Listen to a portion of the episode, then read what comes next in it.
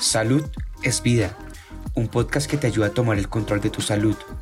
Entrega especial de Big Health Bienestar, una iniciativa de Big Health.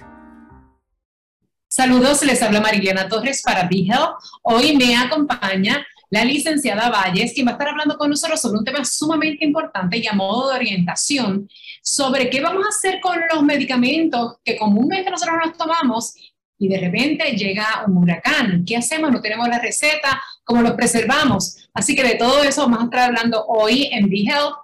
Buenas, buenas doctora, eh, licenciada, ¿cómo está? Todo bien, Mariliana, gracias por la invitación, un placer estar aquí con ustedes. Qué bueno. Vamos a comenzar, licenciada, hablando de qué debemos hacer primero cuando sabemos que viene una temporada difícil, pero que tenemos que hacer un, como un pre-check, ¿no? Revisar que tenemos en el ¿verdad? Para poder comenzar a, seleccionar los medicamentos que necesitan reforzarse durante la época de huracanes. Es correcto, Mariliana. La, la preservación de los medicamentos recetados es una preocupación súper genuina y bien normal de los pacientes ante la temporada de huracanes, más ante la posibilidad ¿verdad? de inundaciones, de estar periodos extensos eh, de, sin, sin, luz, ¿verdad? sin luz eléctrica. Y creo que es un buen momento para poder comenzar a hablar de este tema, ya que estamos iniciándonos en la temporada y que ya estamos adentrándonos a los meses altos de, ¿verdad? de la temporada de huracanes en Puerto Rico.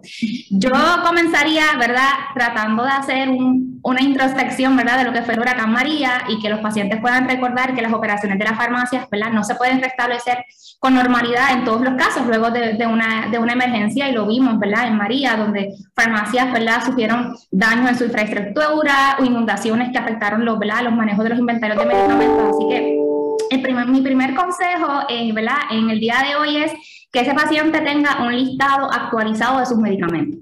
¿verdad? Ese listado debe incluir nombre de medicamentos, dosis y frecuencia de uso, ¿verdad?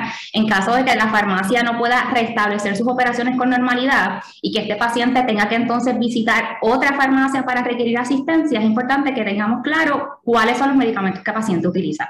Yo creo que ese es el primer, el primer paso en todo esto. Estamos hablando de la, de la prevención, que es fundamental. Fundamental para poder, para poder entonces eh, tener todos nuestros medicamentos al día. Hay medicamentos que se repiten todos los meses, sobre todo pacientes que son diabéticos, eh, los que sufren del corazón, que tienen unos medicamentos específicos para cada día y son muchos. Así que yo creo que es responsabilidad también del paciente mantener esos medicamentos, la cantidad necesaria que se pues se podría pensar que se necesita basado precisamente como usted lo, dijo con el huracán María. Como no se pueden guardar muchos, más o menos cuál es la cantidad que usted recomienda o la cantidad de meses que los planes permiten, ¿verdad? De uno poder comprar esos medicamentos por anticipación. Pues claro, mira, la recomendación estándar es verdad que los pacientes puedan tener al menos 10 días de suplidos de sus medicamentos. Cuando ya estamos bajo un aviso de tormenta huracán, los planes médicos usualmente levantan sus éditos de facturación y nos permiten a nosotros en farmacia poder procesar con anticipación las repeticiones de los medicamentos, ¿verdad? No tenemos que tener necesariamente 30 días o 60 días de medicamentos, con 10 días es suficiente para poder manejar, eh, ¿verdad?, una emergencia eh, de huracán o cualquier otra eventualidad que ocurra, ¿verdad?, a nivel atmosférico. Sabemos que por el problema que hay de energía eléctrica, hay ciertos pacientes que necesitan mantener algunos medicamentos en nevera. Cuán difícil es darle un poco de alivio a estos, a estos pacientes preocupados precisamente por, porque sus medicamentos se dañan. ¿Qué alternativas tienen?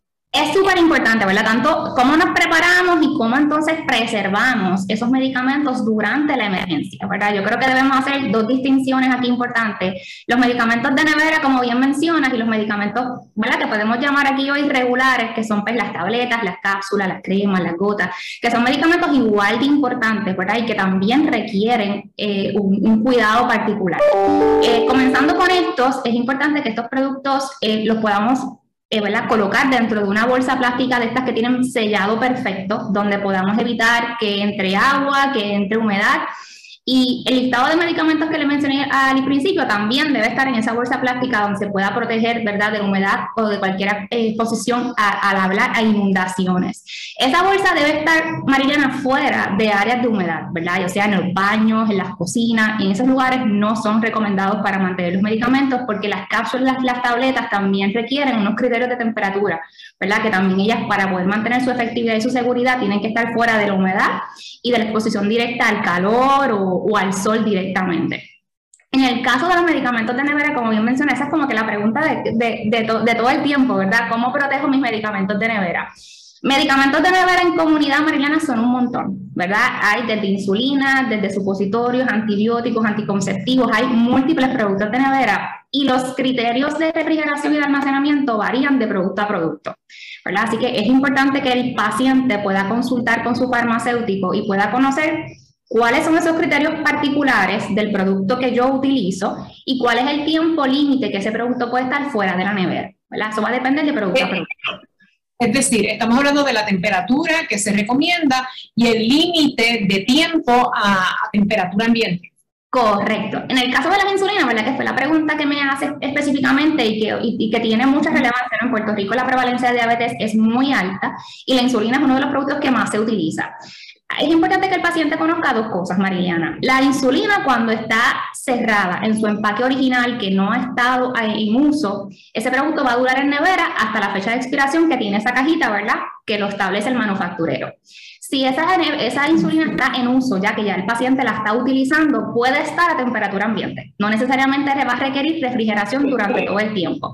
Claramente ya no va a durar la fecha de expiración que dice la cajita, va a tener un límite de tiempo. Puede ser desde 10 hasta 28 días. Usualmente es 28 días, pero varía dependiendo del tipo de insulina, ¿verdad? Por eso es que le hago la recomendación que consulte directo con su farmacéutico para que pueda conocer exactamente ese, ese, esa fecha límite, ¿verdad? Que ese producto puede estar a temperatura ambiente.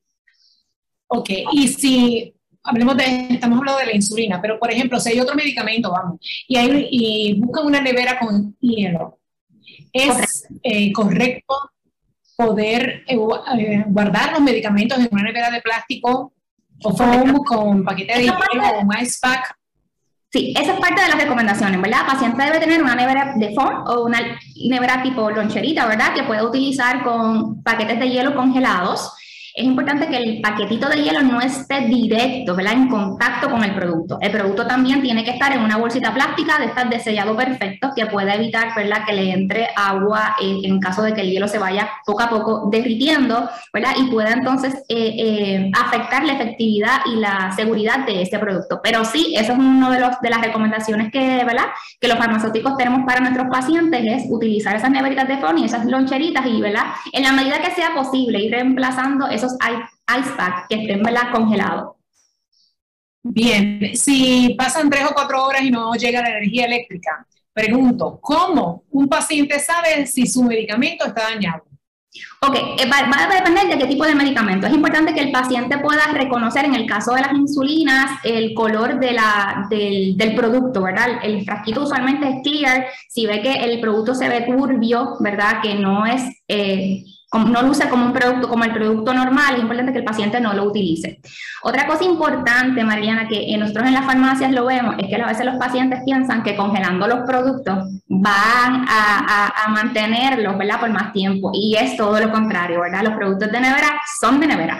No podemos congelarlos, la, cambiar la temperatura temperaturas extremas ya de congelación altera completamente la, la estabilidad del producto y el producto no va a poder eh, utilizarse siguiendo tu, pregunta, ¿verdad? De que si pasan 3, 4 horas eh, y, no llega la luz y ya no tenemos el hielo congelado, si el producto está abierto, el producto insulina puede estar hasta 28 días este, fuera de la nevera a temperaturas cálidas.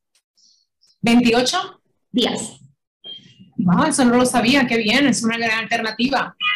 Entonces, si usted tiene alguna pregunta relacionada a la validad ¿verdad? que tiene ese medicamento y si lo me puedo enfermar o, o peor, que el medicamento se me dañe, ¿qué debe hacer el paciente? ¿Llamar inmediatamente a la farmacia? Si tiene la comunicación, obviamente, telefónica. Correcto. Yo, eh, ¿verdad? Siempre, como les mencioné al principio, no todas las farmacias se restablecen con la normalidad, por eso les recomiendo que desde el inicio, en, ese, en esa solicitud a la farmacia de, que me, de, proveerles el listado actualizado de medicamentos, también le, le pidan al farmacéutico que le haga unas anotaciones De qué hacer con ese producto, qué hacer, cuál es la temperatura requerida, qué hacer si el hielo se me descongeló, cuánto tiempo dura fuera de la nevera. Eh, esa, esa, información, el farmacéutico, ¿verdad? Eh, es el experto en medicamentos y va a estar siempre disponible para poderle contestar esas dudas a, a los pacientes. Muchas gracias. Es importante también que usted mantenga una lista, como dijo la licenciada, de medicamentos que se toma, una copia de todas las recetas médicas, porque así pues ya las mantienen en récord. De hecho, muchas de las farmacias hoy día tienen el sistema computadorizado que le mantienen un registro de lo que usted está tomando y lo que no está tomando, lo que es muy esencial para cada paciente. ¿Verdad, licenciada? Es correcto. Y a raíz de la, del huracán eh, María Mariana, la ley de farmacia se enmendó, ¿verdad? Para poderle proveerle a las farmacias la posibilidad de servir pacientes que no sean de esa farmacia. Por eso es es importante esa lista de medicamentos, porque si su farmacia está cerrada, que es la que conoce su historial, la que tiene su historial farmacéutico, no está en operaciones con ese listado, usted puede ir entonces a buscar ayuda a otra farmacia de comunidad para que le puedan dar acceso a sus medicamentos. Por eso esa lista es esencial. Exactamente. Así como usted guarda el pasaporte, dinero y todas las identificaciones, así mismo que guardar los medicamentos este, en términos de papel y también e, e, esa cantidad que es necesaria para antes, durante y después del huracán. Correcto. Muchas gracias, licenciada, por haber estado con nosotros. Siempre a la orden, ¿verdad? El farmacéutico siempre va a estar en la mayor disposición de poder cuidar por el bienestar de, de la comunidad a la que servimos. Gracias por la invitación. Gracias a usted y buen día. Igual, buen día. ¿Te gustó el contenido? Recuerda que puedes seguirnos en tus redes sociales favoritas. Búscanos como BeHealthPR y no te pierdas nuestras actualizaciones.